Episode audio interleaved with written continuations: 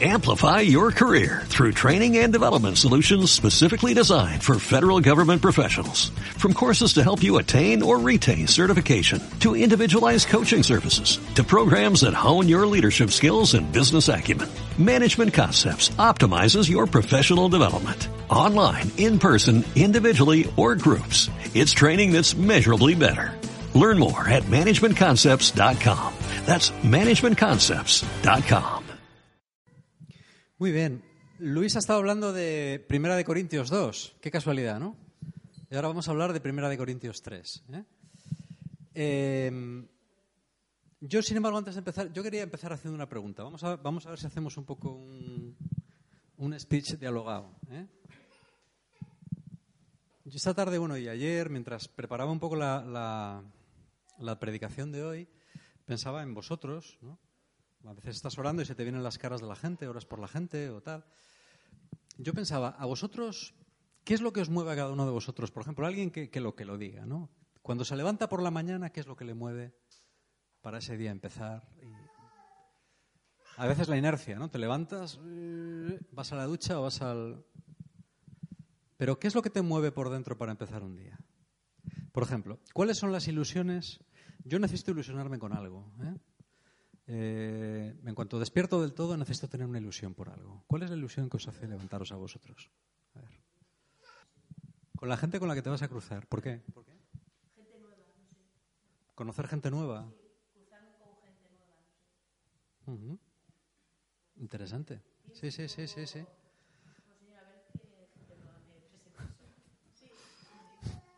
Más ejemplos, venga. Yo hubo, yo hubo una época que hacía eso también, pero parcialmente. Quiero decir, con una parte del género humano solo. La otra no me interesaba tanto. Sí, sí Fran. Darte a los demás y querer a la gente. ¿Alguien más quiere comentar? Claro, aquí cualquiera dice, yo qué sé, ¿no? Emborracharme, ¿no? Antonio.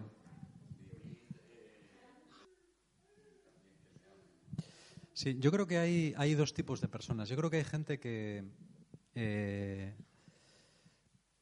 simplemente vive la vida mm, de una manera como se presenta. Es decir, hay- yo conozco gente que no hace planes o hace planes a muy corto plazo y intenta llenar la vida de momentos agradables. ¿eh? Pero no se plantea ni proyectos ni metas. Simplemente viven. ¿Vale? Y hay otra gente que no.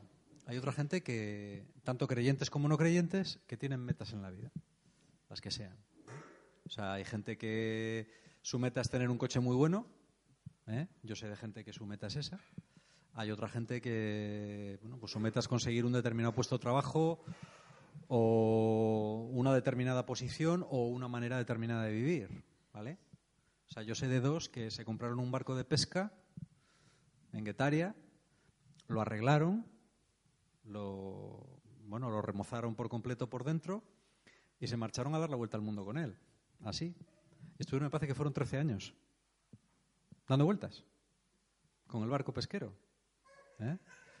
Bueno, pues vale, ese, es un, sueño que esa gente tenía, tuvo hijos en el barco y todo, y, vivieron así. Las personas que necesitan un proyecto o algo suelen ser personas eh, a veces más inquietas, los otros suelen ser más tranquilos. ¿eh? Pero hay una cosa que es muy importante. Todos necesitamos vivir por algo. Todos.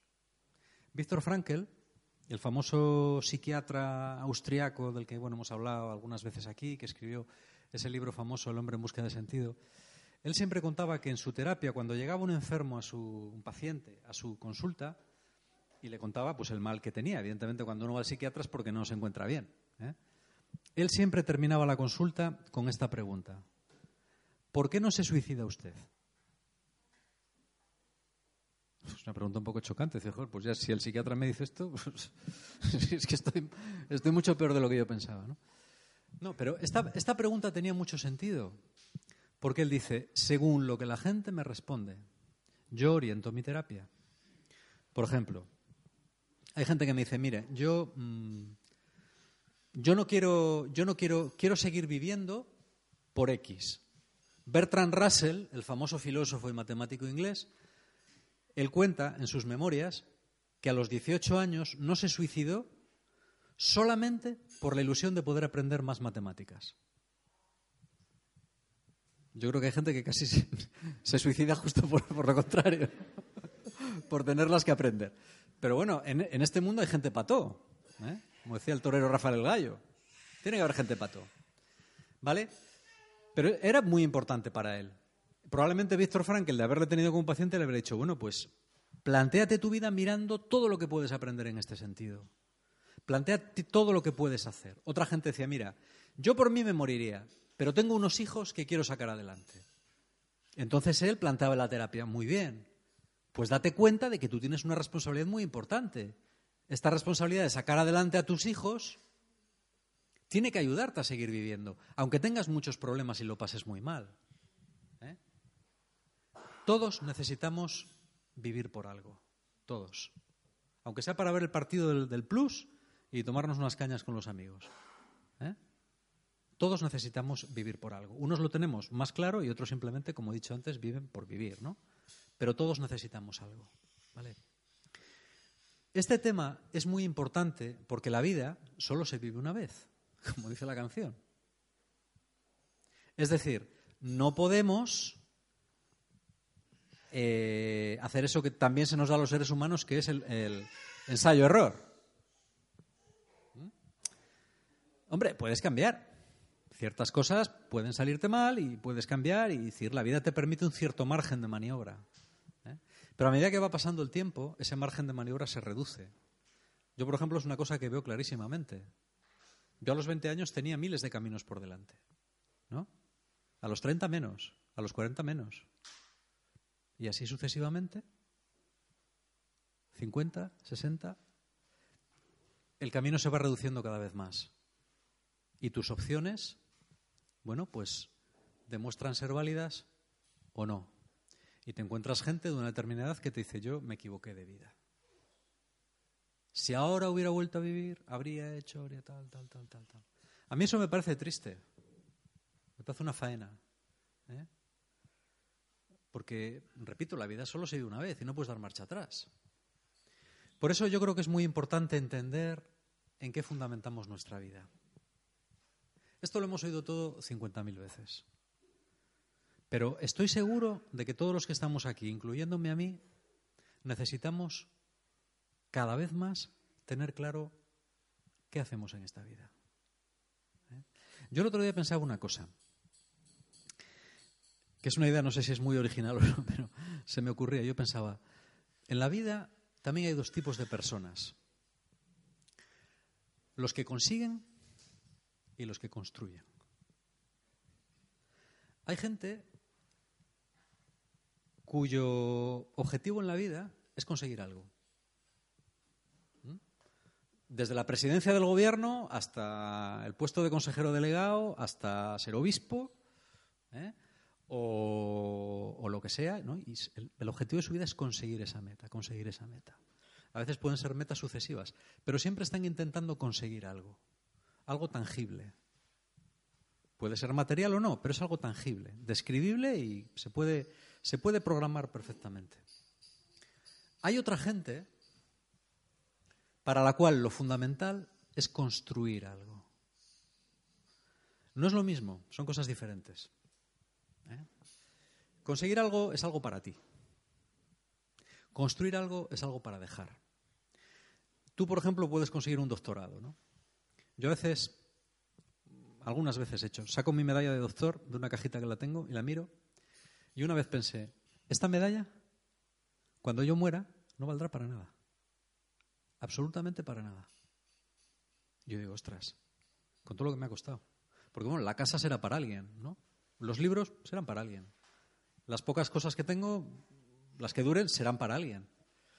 Pero esto por lo que me he esforzado tanto, esto no será para nadie, porque el título lo has conseguido tú y cuando tú mueres murió el título. Si tú eres consejero delegado de una empresa y te has roto la cabeza toda tu vida intentando conseguir eso, cuando tú mueras o te jubiles o te echen o te degraden o lo que sea, eso se perderá también. Tu hijo no va a heredar el puesto de consejero delegado de Telefónica. Tampoco va a heredar el novio o la novia que tuviste. Cuando tú mueras, esa relación se acabó. Esa persona puede que sea la novia de otro, pero la relación que tenía contigo se acabó, murió. ¿Eh? Todo lo que conseguimos está destinado a perecer. Todo. Y todo lo que construimos normalmente está destinado a durar. El construir yo creo que implica una visión de las cosas más de acuerdo con lo que es el plan de Dios. Yo creo que Dios no nos tiene en la vida para que consigamos una cosa determinada, sino para que construyamos algo determinado. Es decir, eh, yo muchas veces me he sentido un poco frustrado por no haber conseguido cosas que quería conseguir. He conseguido muchas, ¿eh? Pero tres o cuatro no, no, no he podido conseguirlas. Y si para ti son importantes, te sientes frustrado. Yo quería ser catedrático de universidad. Y me preparé más o menos concienzudamente para ello. No lo conseguí. Mala suerte. ¿Eh? ¿Alguna otra cosa más? Esas cosas, si, si tu vida ha sido, si el objetivo de tu vida ha sido conseguir eso, has fracasado. Por eso Dios nunca nos pone en la vida metas que sean para conseguir. Yo creo que Dios nos pone procesos que tenemos que construir. ¿Eh? Y yo creo que esa es la realidad eh, a la que hace referencia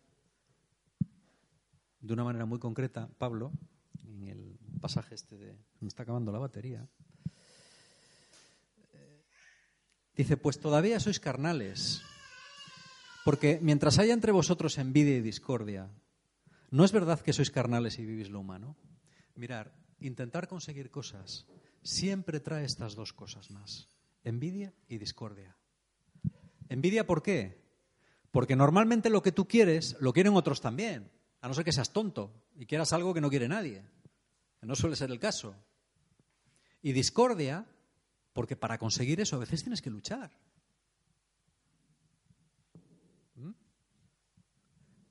Si yo, hubiera conseguido mi meta, sé de una persona cuyo nombre no voy a decir, que ahora estaría en la calle. Y tengo clarísimo quién, e, quién sería, además. Ese está ahí en mi lugar. Y yo hubiera estado en lugar de él.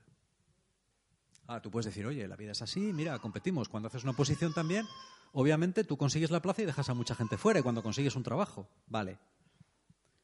El conseguir siempre implica discordia y envidia. Sin embargo, Pablo dice, les pone un ejemplo. Cuando uno dice, yo soy de Pablo, yo soy de Apolo, no procedéis al modo humano. ¿Qué es pues Pablo? ¿Qué es, Apolo? ¿no? Servidores por medio de los cuales habéis creído. ¿eh? Y bueno, después les dice, mirar, eh, lo que tú haces, el que planta, el que riega, eso es lo de menos. ¿eh? Eso es lo de menos. Dice, conforme a la gracia de Dios que me fue dada, yo como buen arquitecto puse el cimiento y otro construye encima. Mire cada cual cómo construye, pues nadie puede poner otro cimiento que el ya puesto, Jesucristo. Y si uno construye sobre este cimiento con oro, plata, piedras preciosas, madera, heno, paja, la obra de cada cual quedará al descubierto, la manifestará el día que ha de revelarse por el fuego, y la calidad de la obra de cada cual la probará el fuego. Aquel cuya obra construida sobre el cimiento resista, recibirá la recompensa. Mas aquel cuya obra quede abrasada sufrirá el daño. Él, no obstante, quedará salvo, pero como quien pasa a través del fuego. ¿Vale? Bueno, este pasaje de Pablo no es claro, ¿no? es muy claro a lo que se refiere Pablo aquí. Es decir, hay gente que incluso ve aquí una especie de alusión al purgatorio. ¿no? Él se está dirigiendo a cristianos y les dice, mirar, vuestro fundamento es Cristo, estáis salvados. Estáis salvados. Pero aun siendo cristianos y estando salvados, tener cuidado qué construís. Porque la calidad de vuestra construcción va a ser probada. Esta parábola es una especie de referencia a la parábola de los talentos. ¿Mm? Los talentos, el negocio con los talentos que te han dado va a ser examinado. La construcción que has hecho sobre el fundamento de Cristo va a ser examinada también, va a ser puesta a prueba. Y algo dice que si no pasa la prueba, te salvarás chamuscao. Yo no sé eso, ¿en qué conseguirá? ¿En qué consistirá? ¿Vale? El, objetivo que yo tenía era animaros a vosotros y animarme a mí a construir con lo mejor que tengamos sobre Cristo. ¿Eh? Yo sé que en la vida todos queremos conseguir cosas, ¿no? Todos tenemos metas y a veces esas metas están bien, pero que no nos impidan construir nuestra obra en Cristo. ¿eh? Si un trabajo determinado, una novia, eh, un matrimonio, un hijo, eh, un negocio, una casa, va a hacer que tu construcción en Cristo sea peor. Entonces, eso no es una bendición, es una maldición. ¿Eh? Y a veces no es fácil distinguirlo, ¿eh? A veces no es fácil distinguirlo. Yo os animo, yo lo veo un poco por mi vida, ¿no? Yo creo que aquí soy el, bueno, uno de los mayores. Yo creo que solamente Lines, Antonio y Pedro son mayores que yo. Yo voy viendo claramente que la vida da para lo que da. ¿eh? No da para mucho. A mí además me da la impresión de que cada vez tengo menos tiempo para las cosas, ¿no? A los 20 años el tiempo parecía chicle. Ahora no. Ahora el tiempo vuela. Para mí es muy importante, y es lo que os quería transmitir hoy de todo corazón, que miréis lo que estáis construyendo, que no hagáis el tonto. Porque es una cosa que yo me planteo también todos los días. Josué, hoy he hecho el tonto. El, día de hoy, en realidad, ¿para qué ha servido? Los pensamientos que he tenido, las cosas por las que me he preocupado, las inquietudes que he tenido, las cosas con las que me he divertido, las actitudes que he mostrado, todo eso ha contribuido a que yo construya lo que el Señor me está pidiendo, a que yo construya sobre Cristo o no. Pues la respuesta es que no. Estoy perdiendo mi vida, aunque sea cristiano. Porque estoy perdiendo un día que ya no volverá. Podrá venir otro, otros más, pero el que pasó ya no volverá. Nunca más. De aquí a la eternidad está como está. ¿Vale? Yo os animo. Voy a terminar con esto. Mirar, eh, el lunes estuve en Madrid en una reunión con, con, bueno, gente cristiana y estuvimos hablando de, del y de muchas otras cosas. Y a mí una cosa que me queda cada vez más clara es que eh, lo que hemos dicho muchas veces, es necesaria una enorme transformación de la Iglesia en nuestro país y es necesario sobre esto hablaremos en predicaciones sucesivas, es necesario que un pueblo se prepare para poder llevar a cabo esa obra. ¿Eh? Para llevar a cabo esa obra no hacen falta niños en Cristo, porque niños en Cristo sobran en la iglesia. La iglesia está llena de niños en Cristo. ¿Sabes lo que son los niños en Cristo? Gente que no construye. Gente que en lugar de enfocar su vida en lo esencial, pasa su vida preocupándose por chorradas, aunque sean chorradas relacionadas con el reino de Dios y con la iglesia. Y me decía una responsable de pastoral de una diócesis española. Me decía, mira, el principal problema que tenemos en nuestra diócesis, con todos los planes que hacemos, es que la gente se mosquea y se enfadan unos con otros. Y esa es la gente que se supone que tiene que evangelizar a los demás. Y yo le dije, ¿sabéis cuál es el problema que tenéis? No es un problema de métodos, sino es cuestión de métodos. Todos los métodos os van a fallar. ¿Sabéis por qué? Porque estáis trabajando con, con niños en Cristo, con bebés, con gente de biberón y de chupete, que estarán en el consejo parroquial, que da, da igual. A lo mejor hasta son el párroco. Da igual. ¿Qué más da ser el párroco si eres un niño en la fe? Si no sabes dónde estás pinado. ¿Cómo, ¿Cómo vas a edificar nada? Si te mosqueas con los demás, si tienes envidia, dices, pues ahora me enfado y no voy a la reunión. Dice, hay gente que dice, pues esa reunión me viene mal, ¿habéis puesto sin contar conmigo? Pues no voy. Yo, muy bien, perfecto. Dice, jo, es que es muy duro trabajar así, tío. No, no, no, no, no es muy duro, no es muy duro. Es imposible. Este país, yo lo digo por H y por B. ¿eh? Últimamente hasta lo digo delante de obispos. ¿no? Y algo debe estar cambiando porque en el último año he estado hablando tres veces, hablando yo y, y obispos escuchando. ¿eh? Eso es un milagro. Eso es un milagro, por lo menos en mi caso. El cambio solamente se va a producir cuando haya gente, mejor o peor, más lista o más tonta, más sana o más tarada, pero gente que con las cartas que le han dado, de lo que hablamos otro día, está dispuesta a dedicar lo mejor de su vida a construir en Cristo. Y así se deja de ser un niño en la fe. Y deja de andar dando vueltas, perdiendo el tiempo y haciendo bobadas. ¿Eh?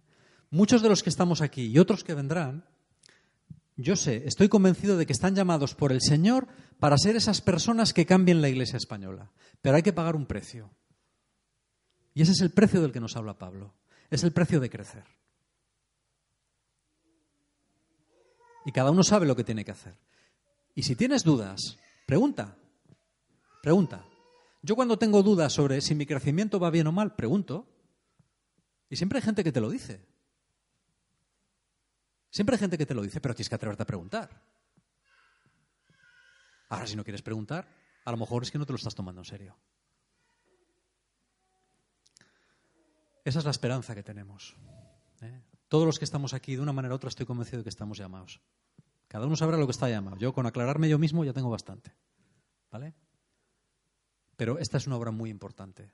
Quizás ahora aquí no la veamos y desde este local pequeño, en una ciudad pequeña, de una provincia pequeña, de un país no muy grande, pues parezca poco relevante. Pero estoy convencido de que desde la perspectiva de la eternidad, en la que nos pasaremos mucho tiempo, esto va a parecer como algo relevante, absolutamente crucial, cuestión de vida o muerte.